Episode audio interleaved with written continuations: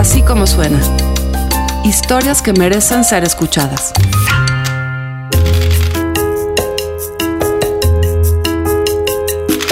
Antes de comenzar el Así como suena de esta semana, queremos contarles, queremos recomendarles que escuchen Las Raras. Las Raras es un podcast que cuenta inspiradoras historias reales sobre personas que desafían el statu quo. Las Raras un podcast que escuchamos aquí en Así como suena hace mucho tiempo, destaca por su trabajo documental, su diseño de sonido, su música original. Su cuarta temporada, que empieza ni más ni menos que aquí, en México, con la historia de una mujer que cambió las reglas del sexting. En la temporada nos va a llevar a Arizona, a poner cruces en memoria de los migrantes que han muerto en el desierto. Las raras nos va a llevar a El Salvador para acompañar a una mujer trans a pedir asilo en Estados Unidos. Y nos va a llevar a muchas, muchas partes como lo ha hecho desde que iniciaron las raras. Las Raras fue el único podcast en español elegido para formar parte de la primera versión del Google Podcast Creator Program. Aquí en Así como suena, somos fans de Las Raras y les invitamos a que lo busquen, como siempre, en Apple Podcasts, en Spotify o allá, donde ustedes escuchan los podcasts. Ahora sí, la historia de esta semana en Así como suena. México es uno de los países más peligrosos para las mujeres. Los feminicidios aumentan en vez de disminuir cada año. El pasado 16 de agosto, en la Ciudad de México, miles de mujeres protestaron contra esta violencia, la violencia de género. Florencia González Guerra nos cuenta la historia de estas manifestantes. Así como suena, Diamantina Morada.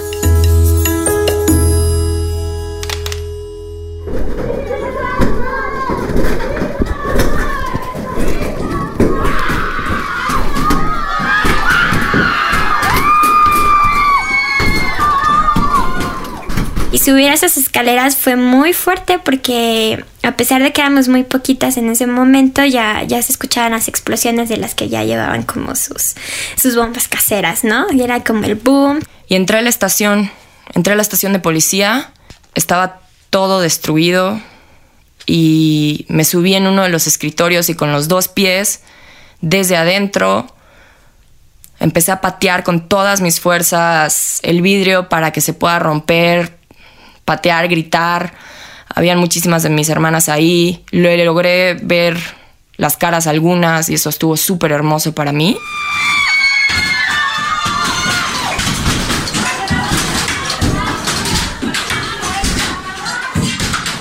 Un grupo de unas 20 mujeres fue el primero en entrar. Sus gritos rabiosos salían desde los pulmones. Eran las feministas radicales. Y yo fui detrás de ellas. En la escalera de la entrada nos envolvió la oscuridad, pero cuando nos acercamos al primer piso, la luz del exterior iluminó los cuerpos de las mujeres, la mayoría encapuchadas, que estaban adentro destruyéndolo todo. Pantallas de televisión rotas en el piso, muebles de oficina volteados, pintas de aerosol que decoraban las paredes de la estación de policía Florencia, con frases como violadores, sin tregua, estado feminicida. Y de repente salgo y se me ocurre ver al frente y, veo realmente, o sea, para mí fue una imagen tremenda. Yo en ese momento ya no tenía el celular en la mano, pero lo saqué porque de verdad, o sea, veías a lo alto la A y todo incendiado y decías, por Dios, está pasando. Luz se refiere a la A de anarquía que escribieron en una de las ventanas de la estación de policía, donde el fuego resaltaba incandescente por detrás. Luego, llegó un camión de bomberos para mitigar las flamas, pero las manifestantes le bloquearon la entrada. Querían que el lugar se consumiera. Una de las primeras en entrar a la estación fue Lu Martínez, una chica de 26 años, flaquita con una cara dulce que hoy viene cubierta con pasamontañas. Antes fue trabajadora social y ahora es redactora. Se identifica como feminista radical y apoya las marchas separatistas donde los hombres no tienen lugar en la lucha. Lu tiene un colectivo por la violencia en contra de las mujeres que se llama Las Lauras. Lo formó con su amiga Luna.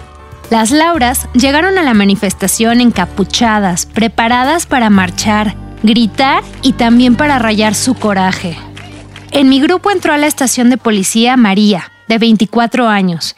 Igual que yo, María había ido a documentar la marcha, pero ahí, ella cineasta, yo reportera, nos volvimos dos más del grupo de feministas que participó en los destrozos. La cita esa tarde era en la Glorieta Insurgentes, una gran explanada circular a unas cuadras de Paseo de la Reforma, con estaciones del metro y el metrobús del mismo nombre. Las separatistas llegaron en metro ya encapuchadas. Ahí lanzaron su manifiesto. Como habitantes y ciudadanas de la Ciudad de México y de la República Mexicana, nos dirigimos a ustedes desde esta movilización que está simbrando los espacios que habitamos porque están siendo violentados y vulnerados. No más abuso sexual por parte de la policía y militares. No más invisibilización a la violencia de género. No me cuidan, me violan. Y exigir justicia no es provocación. Esta era la segunda manifestación en una semana. La primera fue convocada porque en un mes hubo tres casos de violación a mujeres en los que policías de la Ciudad de México estuvieron implicados. El más sonado fue de una joven de 17 años que denunció haber sido violada por cuatro policías dentro de una patrulla en la delegación Azcapotzalco. En la primera protesta, un grupo de unas 15 manifestantes rompió las puertas de la Procuraduría General de Justicia, también conocido como el Búnker, a lo que la jefa de gobierno, Claudia Sheinbaum, respondió. Sobre los hechos ocurridos en la Procuraduría General de Justicia de la Ciudad de México hace unos momentos, quiero afirmar categóricamente que fue una provocación. La respuesta de la mandataria provocó el enojo de muchas de nosotras que decidimos ir a la segunda manifestación. Esta no era una marcha de feministas radicales, era una protesta diversa. La exigencia de justicia nos unía. Había mujeres jóvenes, adolescentes, mamás que llevaban a sus hijas e hijos en carriolas y agrupaciones feministas que iban vestidas de blanco. Se conoció como la Marcha Feminista, pero hubo al menos tres convocatorias que nacieron desde distintos frentes. El primero se concentró en la Glorieta Insurgentes. El segundo era de universitarias de la UNAM y el ITAM, que venía desde el sur de la ciudad. Y un tercero que inició en el Ángel de la Independencia y marchó por Paseo de la Reforma pero pasarían varias horas para que los grupos de las universitarias y el que salió del ángel se enteraran por internet de lo que había pasado en otros puntos de la marcha.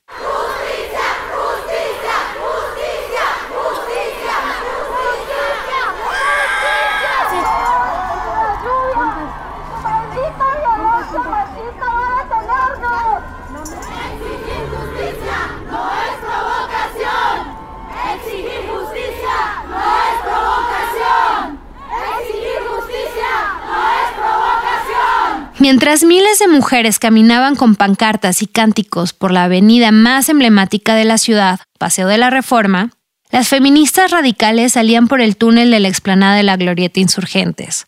Las consignas retumbaban en el techo de la estación de Metrobús Insurgentes. Adelante, la mirada esquiva e imponente de cientos de encapuchadas con pasamontañas negros o pañuelos verdes sorprendía a los transeúntes que se quedaban a mirar la protesta. Atrás, las que venían descubiertas cargaban una cara triste, pero llena de rabia. ¡Hombres atrás! ¡Hombres atrás! ¡Hombres atrás! ¡Hombres atrás! El grupo separatista lideraba la protesta. Pedían que los hombres se fueran para atrás. El contingente tiene su origen en una lógica simple. Si las cifras hablan de nueve feminicidios al día y más de 40 denuncias diarias por violación, Necesitamos espacios libres de violencias machistas. Además, históricamente los hombres han llevado un rol protagónico en casi todas las áreas, y las mujeres de a poco hemos ido reclamando ciertos espacios que creamos solo para nosotras. Un poquito más para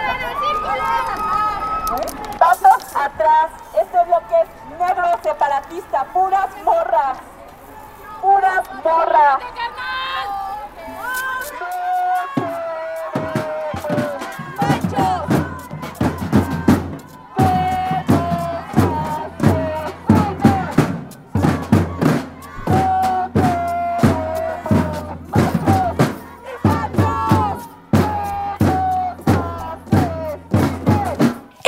incluía a camarógrafos y reporteros hombres a quienes se les había pedido que si querían cubrir la protesta tenían que hacerlo desde atrás.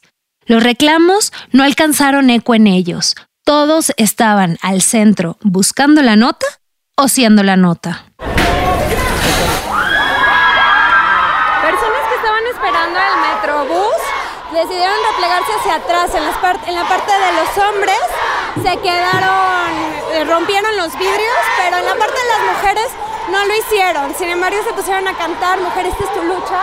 Mujer consciente se une al contingente. Aunque ellas están replegadas con miedo en las paredes. El miedo también se podía ver en los rostros de algunos pasajeros hombres que esperaban el metrobús, pero otros gritaban insultos y sacaban sus teléfonos para grabar. Ahí, cuenta María, sintió que había que responder. Fue cuando empezó esta especie de provocación. Em, habían hombres que no estaban apoyando el movimiento, según yo eran cis, y estaban en la estación del Metrobús Insurgentes desde arriba, burlándose, riéndose, grabándonos como como objeto de experimento, como nosotras detrás de la cámara, como mira estas locas, botándose de la risa. Y pues desde mi punto de vista nos vimos obligadas a reaccionar. No había manera de quedarnos calladas, quedarnos tranquilas. Hasta ahí los pequeños enfrentamientos habían sido con transeúntes, pero aquí las manifestantes se acercaban cantando consignas hacia la sede de la Secretaría de Seguridad Pública, lideradas con tambores de las feministas radicales. Un grupo de policías mujeres con los brazos entrelazados salió en filas de tres e hicieron un escudo humano para proteger las instalaciones policíacas. Detrás de ellas había algunos policías hombres, nos acercamos, bajamos por unas escaleras que llegan hacia el edificio y quedamos de frente a las mujeres policías. Yo seguía en la cobertura, pero en algún momento se me salió un grito. ¡No se hagan! A ustedes también las violan.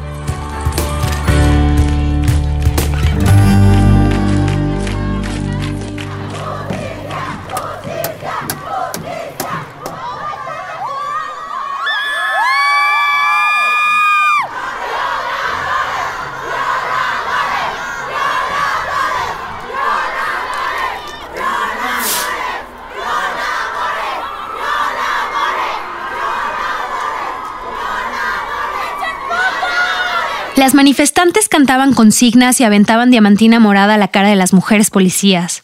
A los pocos hombres uniformados, en la parte de atrás, les echaban pintura de aerosol en los ojos. Las mujeres policías aguantaban los diamantinazos, cerraban los ojos sin mover el cuerpo, pero los careos eran cada vez más intensos. Hasta que alguien gritó, ¡Repliéguense! A las mujeres no.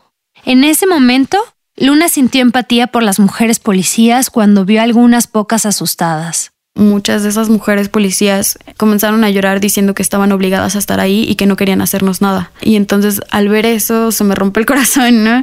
Y digo, no, entiendo, ¿no? ¿no? No sé qué hacer, ¿no? Yo preferí irme de ahí en ese momento, ¿no? Y creo que casi todas nuestras compañeras hicieron lo mismo, ¿no? Prefirieron moverse. Todas, o sea, como que decidimos no no prestar atención, no restarle importancia, sino no ir en contra de ellas. Luna ha vivido tres experiencias con policías. Tenía 12 años cuando un uniformado le dijo, ¡qué bonitas piernas! En otra ocasión, la hicieron subir a la patrulla para llevarla a su casa porque dice que estaban asaltando. La última vez, le sugirieron que si no tenía dinero para pagar la mordida por una vuelta prohibida que su hermano realizó en el coche, podría pagar la deuda de otra forma. Por eso, cuando teniéndolas de frente les aventaba diamantina, empezó a sentir empatía por ellas. El conflicto entre defender la causa de las mujeres atacando a otras mujeres, aunque fueran mujeres policías. Se replegó.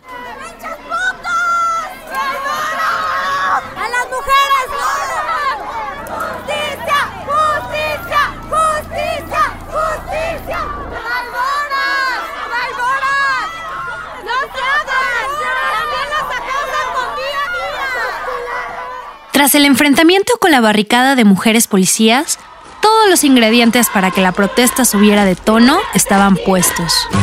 Las mujeres se dejaron ir con toda su furia y volvieron en contra de la estación de Metrobús. Lu y Luna corrían para todas partes, cubrían con aerosol a reporteros y porros. Con las latas vacías terminaban de romper los vidrios que otras ya habían roto En la plataforma, unas 30 mujeres golpeaban todo lo que estuviera a su paso con extintores, palos de escoba, bates o martillos. Con los carteles publicitarios hicieron una gran fogata que prendieron con encendedores y aerosoles. Arriba de la plataforma del Metrobús, alguien me pasó un palo de metal arrancado de donde antes se exponía la publicidad de la parada. Yo lo tomé. Sabía que tenía ganas de reventarlo todo, pero yo no iba cubierta. Me daba miedo ser identificada y que eso me trajera consecuencias. Tenía que seguir en mi rol de periodista. Lo aventé cerca de quienes estaban dándolo todo.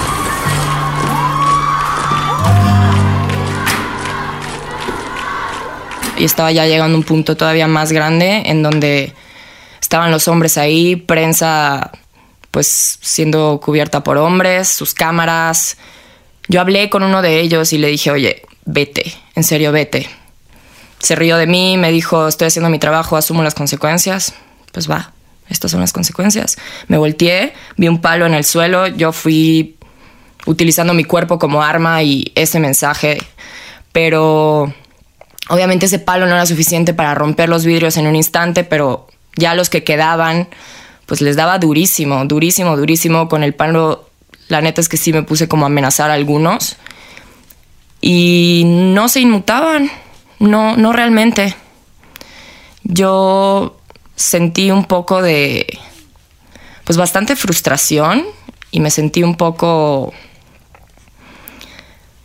pues desacreditada pero pues voltear y ver a miles, miles de mujeres y miles de hermanas ahí haciendo un punto que creo que de eso se trataba un poco, eso me empoderó muchísimo, muchísimo. Verlas con candados de bicicletas, con palos que encontraron ahí de metal, con lo que sea para manifestar su enojo.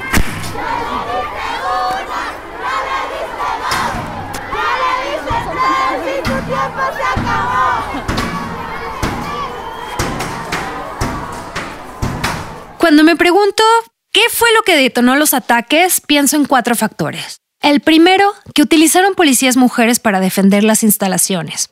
El segundo, que hombres ajenos a la marcha las grababan con morbo y las insultaban. El tercero, la presencia de porros. Y cuarto, que los periodistas hombres no hicieran caso de que era una marcha separatista. Mientras tanto, en las redes sociales surgió un hashtag que decía Ellas no me representan que desaprobaba el uso de la violencia simbólica y cubrirse los rostros. Pantalones, guantes, eh, una playera de manga larga, eh, tenía una pashmina enredada en la cabeza como si fuera una burka y lentes oscuros. Luna explica que decidieron encapucharse, una técnica de insurgencia utilizada en movimientos radicales para resguardar la identidad, después de que Lu apareció en la portada de un periódico amarillista de la Ciudad de México, por la protesta de unos días antes y se sintió expuesta por los discursos de odio que ha provocado el movimiento feminista. De repente me empezó a marcar mi mamá, mi papá, amigas, así, estás en el gráfico, ¿qué onda? Yo de... ¿cómo? Y ya después ya, cuando hasta que salí vi que sí, ¿no? Y aparte yo imaginaba pues que en las páginas me habían visto en las fotos, ¿no? Generales. Y yo cuando me vi fue como de no, bueno, así de medio titular y yo de no. Y desde ahí ya empezaba a argumentar, ¿no? Con la familia de pues, pues qué mejor que viéndome en un periódico amarillista, lo vean en una lucha precisamente por no parecer como muerto violada. A María Medina le pasó algo similar, pero durante la marcha cuando su fotografía fue retuiteada por Joaquín López Dóriga. María llevaba el cuerpo cubierto por un leotardo blanco y ropa interior de encaje rojo por encima de la tela blanca. Se preparó para asistir a su primera manifestación y hacer una declaración política con su atuendo. Y en la misma marcha, unas horas después, me enseñaron un tuit de López Dóriga, en donde yo salía dando la cara, dando el cuerpo, dándolo todo, y y López Dóriga había puesto que nuestra marcha se había visto desvirtuada por la violencia. Claramente, pues primero me reí porque no puedo creer que él, siendo hombre, blanco, con muchísimos privilegios detrás de su escritorio, pues se supuesto periodista, por favor, se atreva a hablar de este movimiento que no le compete, que no le afecta.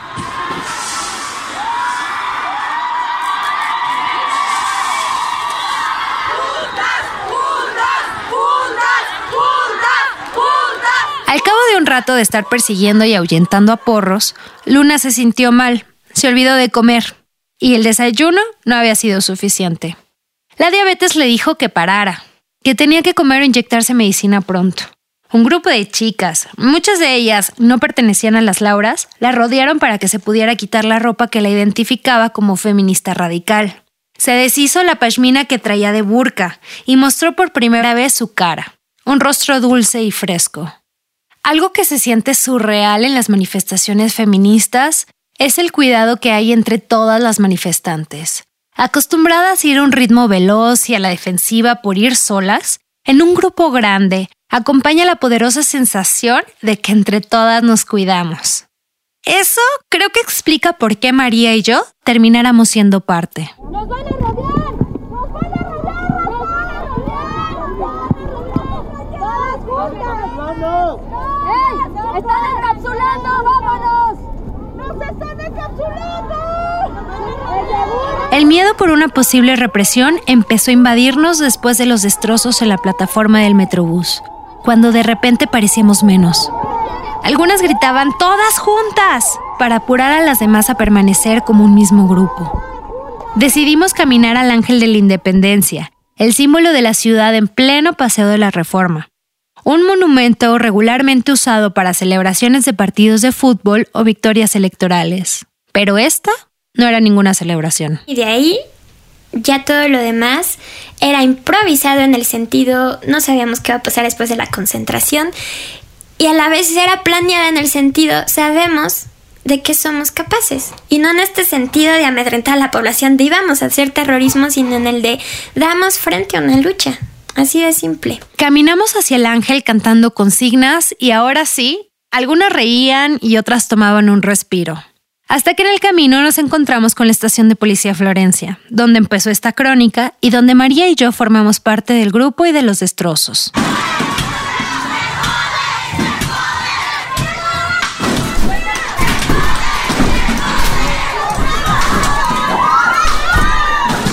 Cuando yo estuve dentro, envuelta en el caos, cuando nadie me podía ver o grabar, salté sobre las teles tiradas y participé en los destrozos.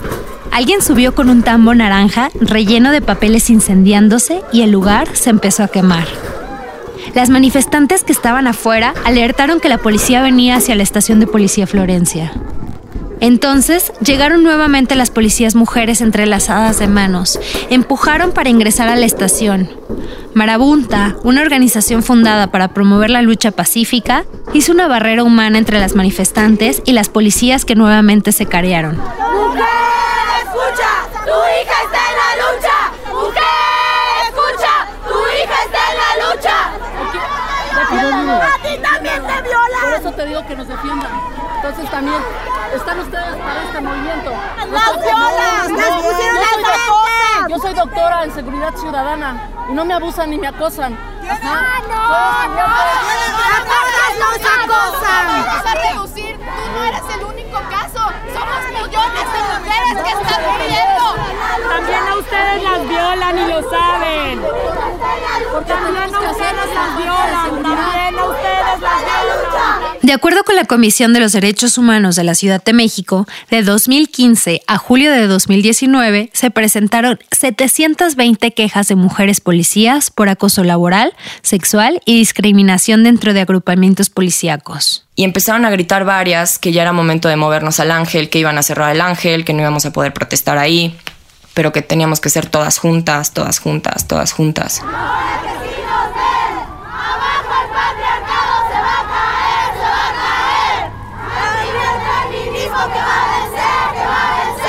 Quedaban unas mil manifestantes reunidas en el Ángel. Eran cerca de las 10 de la noche cuando se empezaba a sentir que la protesta había terminado. Muchas empezaron a descansar. Otras, como Lu, pintaron la base del monumento con lo que quedaba de sus aerosoles, frases como mi familia defendía a mi violador, México feminicida, mata a tu violador. Yo pensé que eso podría convertirse rápidamente en un aquelarre.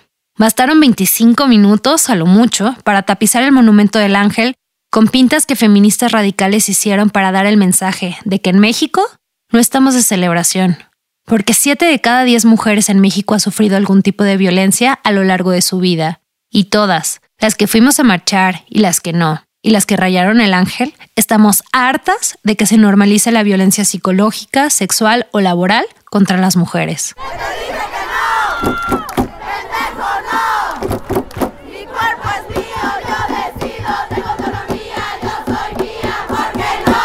Pero el rumor también acompañó la protesta, y el descanso duró poco. Alguien dijo que tenían detenidas a cuatro mujeres en la estación de policía Florencia. Había que ir a rescatar a las compañeras. Revisamos el espacio y no pudimos ver a nadie. Los bomberos están entrando al segundo piso. Está lleno de aire. Yo no puedo pasar. No, nadie puede pasar si no hacen algo los bomberos. Entonces van a prender la manguera. Tenemos que hacernos 10 metros hacia atrás porque van a salir volando vidrios y cosas. ¿Sí? Entonces nos piden que hagamos un poco de espacio. Les repito, no pude ver a nadie. Tengo la grabación por si alguien quiere verla de todo el recorrido que hice del espacio. Hay una que no la sacaron por atrás. Hay una puerta de metal, hay una puerta de metal que está cerrada con llave, que evidentemente los oficiales que están aquí no tienen la llave de esa puerta. Hay una puerta de metal. Yo grité, yo pregunté, no es cochinada. Esa es la información que tengo, compañeras. No quiero emitir ningún veredicto de nada. Aquí está el video por si alguien quiere revisarlo. Pero no revisaste el segundo piso, ¿sí? No puedes subir al segundo piso. El, fuego, o sea, el humo está, hay un espacio así. Afuera, con la expectativa de ver si había alguien o no, aguantábamos. Lanzábamos consignas y narraban sus experiencias de violencia.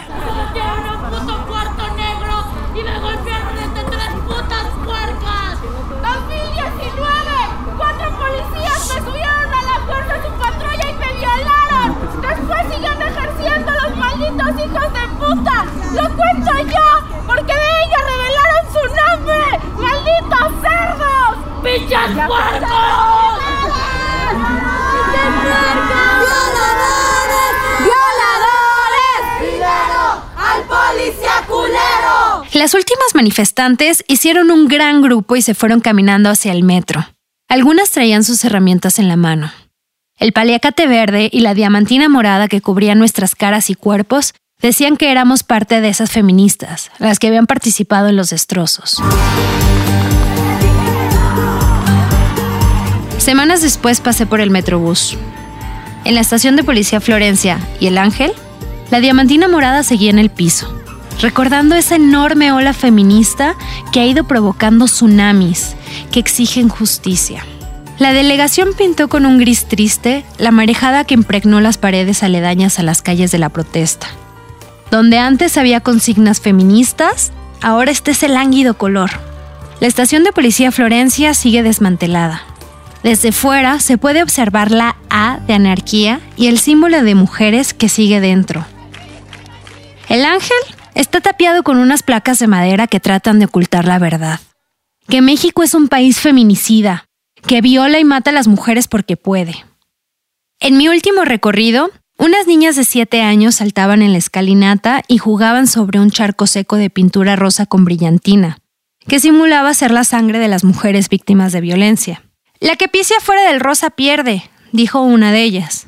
Las niñas se apropiaron de la mancha, y yo solo pensé en que este movimiento es para ellas, para nosotras, para que ninguna niña pierda su inocencia, para que ninguna adolescente sea violada y para que las demás seamos mujeres que viven una vida libre de violencia. No queremos ser valientes, queremos ser libres.